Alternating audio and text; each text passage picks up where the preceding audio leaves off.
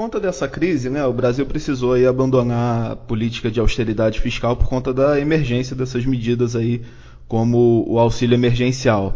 É, qual o impacto disso nas contas públicas passados esses três meses?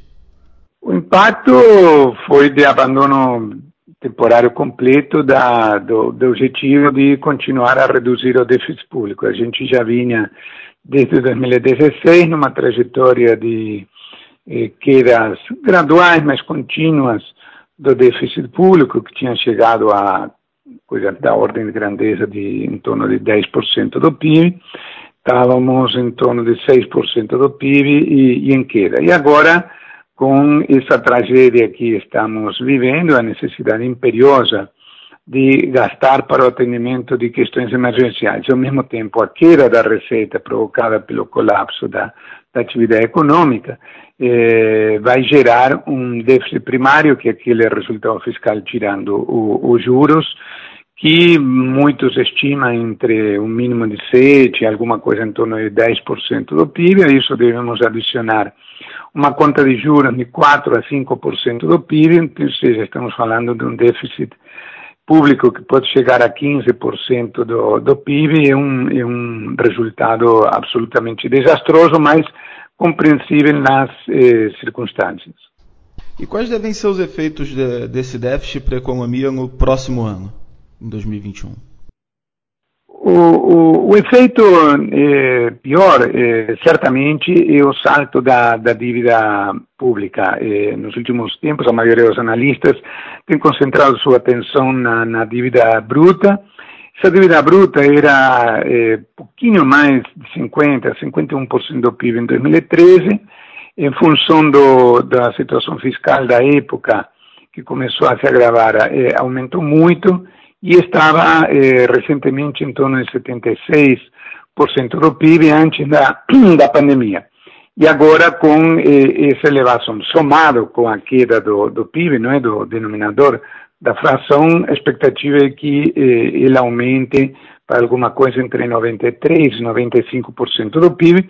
E a preocupação dos especialistas, e me incluo, é em relação à trajetória disso, porque se for de contínua elevação nos próximos anos, nós sabemos que essa história não, não pode acabar bem.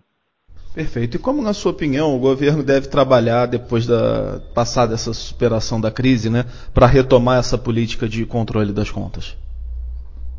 A, a, o arcabouço já está dado pelo, pela regra do, do teto do, do gasto público, que eh, a minha opinião é que não, não vai resistir ao próximo governo, no, no governo que for eleito eh, nas eleições de 2022, for empossado em janeiro de 2023, eventualmente, o, mesmo que seja o, o do atual presidente, Bolsonaro, eh, ele terá, diria quase que certamente, que repactuar essa eh, questão.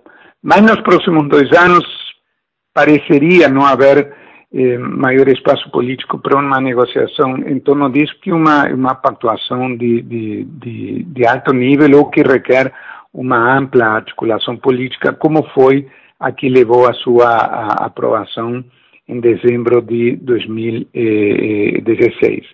Eh, nessas circunstâncias, o que o governo tem que vai ter que fazer é tentar cumprir essa regra do teto, que no curto prazo significa eh, eventualmente conservar essa despesa eh, associada ao combate à pandemia por mais algum tempo, mas tentar evitar que cheguemos a, a, ao fim do ano com ela e que eh, essas, essas despesas mensais, eh, digamos assim, vazem para o ano que vem, contaminando a despesa do, de 2021.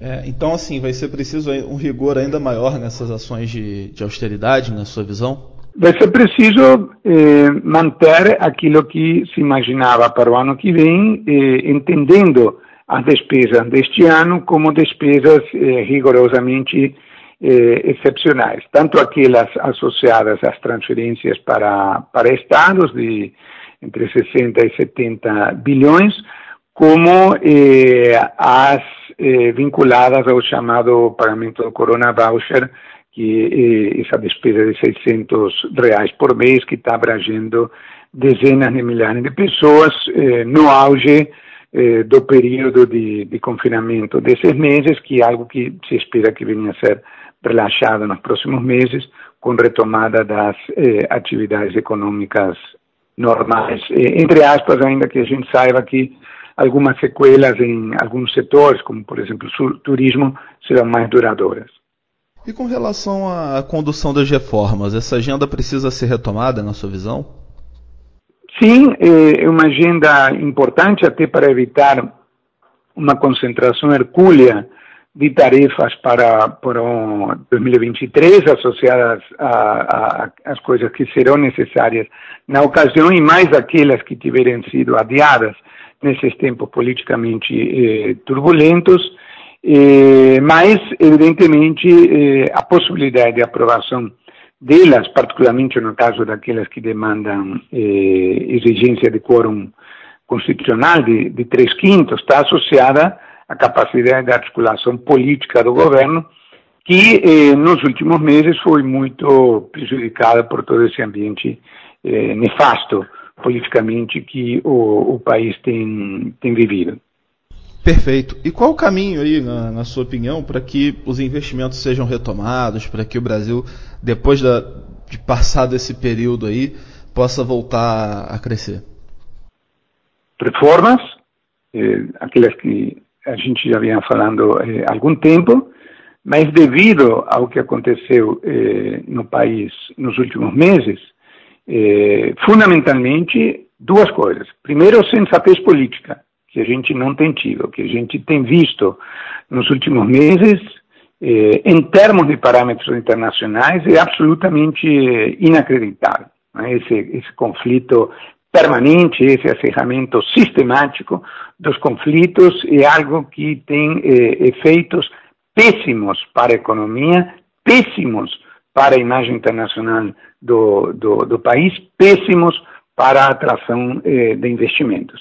E, em segundo lugar, eh, no curto prazo, eh, começar a mostrar números melhores em relação à pandemia, porque eh, se esse ritmo permanecer, nós vamos chegar mais perto de 100 mil mortes que de 50 mil mortes, vamos ser o segundo caso de óbitos no mundo, claro que em termos per capita, isso precisa ser normalizado, não, não, não é hoje o segundo caso, o Brasil, mas também eh, estamos subindo eh, rapidamente nesse ranking eh, macabro. E a responsabilidade fundamental disso cabe, sem dúvida nenhuma, ao governo federal. Nós temos visto em outros países uma condução centralizada exemplar a cargo dos mais altos poderes da República. Vimos isso na França, vimos isso na Alemanha, vimos isso na Espanha definitivamente não estamos vendo isso eh, no Brasil e o custo disso se paga eh, eh, em vidas. É necessário que haja uma eh, melhor coordenação eh, das ações entre as diversas esferas de políticas públicas.